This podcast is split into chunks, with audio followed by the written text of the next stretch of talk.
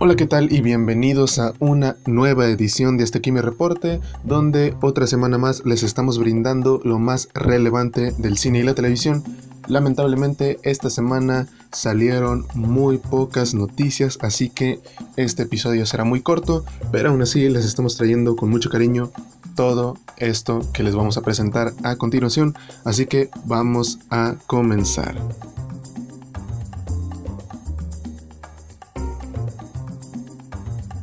Esta semana se centró principalmente en noticias relacionadas con DC Comics, ya que a través del sitio de internet Deadline Hollywood se reveló información acerca de los futuros proyectos que tienen DC y Warner.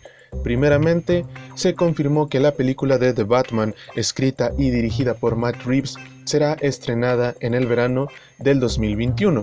Y junto con esto, se confirmó que Ben Affleck oficialmente deja el puesto del Caballero de la Noche, dejando así una puerta abierta para que alguien más interprete a este personaje. Ya desde hace tiempo veíamos venir esto, Ben Affleck estaba teniendo problemas de alcoholismo y con su ex esposa y esto causaba más problemas con Warner, así que lo mejor que pudo hacer Ben Affleck fue retirarse ya que estaba teniendo mucha presión encima y todo mundo estaba esperando a ver qué es lo que hacía este actor y bueno, es algo que posiblemente sea para algo mejor. Habrá que ver cuál es la visión que quiere darle Matt Reeves a esta película. Se dice que piensa meter muchos villanos en esta película y que quiere darle un toque de historia de detective y centrarse en esas habilidades que tiene el personaje. Habrá que esperar Faltan dos años para esta película. Esperemos que sea una buena decisión que Ben Affleck deje de ser The Batman. Además de esto, se confirma que Suicide Squad 2 en realidad será llamada The Suicide Squad, siendo así un reinicio de la franquicia. A través de este mismo sitio web se confirmó que James Gunn no solo será el escritor, sino también el director de la película. Además, se dice que Zack Snyder podría estar involucrado en la producción de esta nueva entrega, pero esto último es solamente un rumor.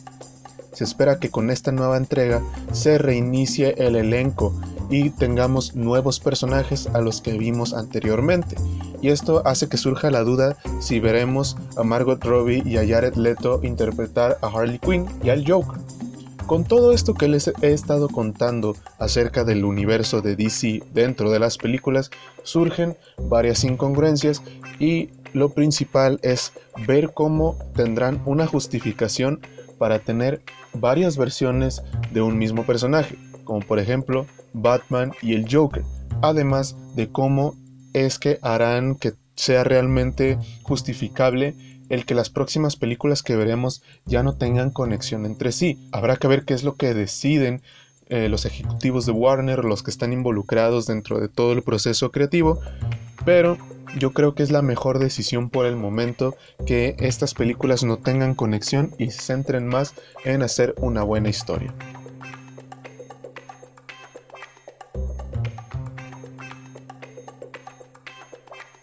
A lo largo de los últimos años hemos visto que cualquier cosa puede tener una adaptación cinematográfica, no importa si son juguetes o juegos de mesa.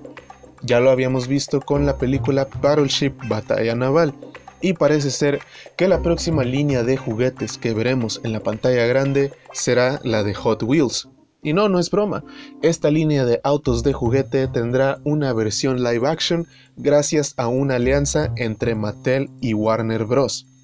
Con este anuncio también se dio a conocer que Mattel trabajará para lanzar la mayoría de sus franquicias de juguetes a la pantalla grande junto con Warner. Hot Wheels podría decirse que es el primer paso de un gran plan creado por Mattel. Con todo esto se especula que si Hot Wheels llega a ser un éxito en la pantalla grande, esta franquicia sería una competencia para las películas de Rápidos y Furiosos, cosa que la verdad yo no estoy muy seguro, porque en primer lugar no me agrada mucho la idea de hacer una película de Hot Wheels, ni siquiera tienen una historia que yo sepa, así que habrá que ver cómo le hace Warner para sacar una historia de unos autos de juguete. ¿Ustedes qué opinan acerca de esto. Yo la verdad no estoy muy emocionado, pero es una noticia aún muy curiosa y no hay fecha oficial. Así que en cuanto tengamos más información al respecto, se los vamos a hacer saber en otra edición.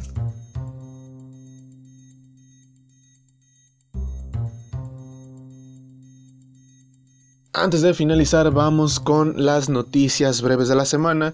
La primera que les tengo es que tenemos un primer trailer del spin-off de Rápidos y Furiosos Hobbs and Shaw y se ve muy extraño, la verdad no me interesa mucho, pero estuvo sonando a lo largo de las redes sociales.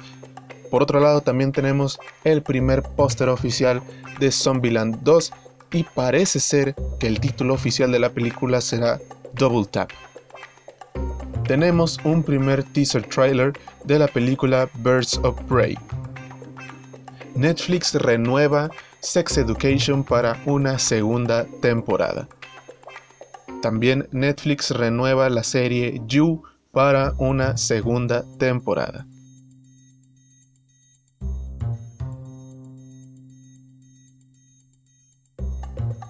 Bueno, estas fueron las noticias de esta semana. La verdad es un poco desalentador que algunas veces tocan muy pocas noticias relevantes y bueno, em, así pasa, es normal. No siempre se puede tener muchas noticias, pero sean pocas o sean muchas, nosotros les estamos brindando todo esto de manera sencilla, de manera concreta, ah, para que ustedes lo disfruten.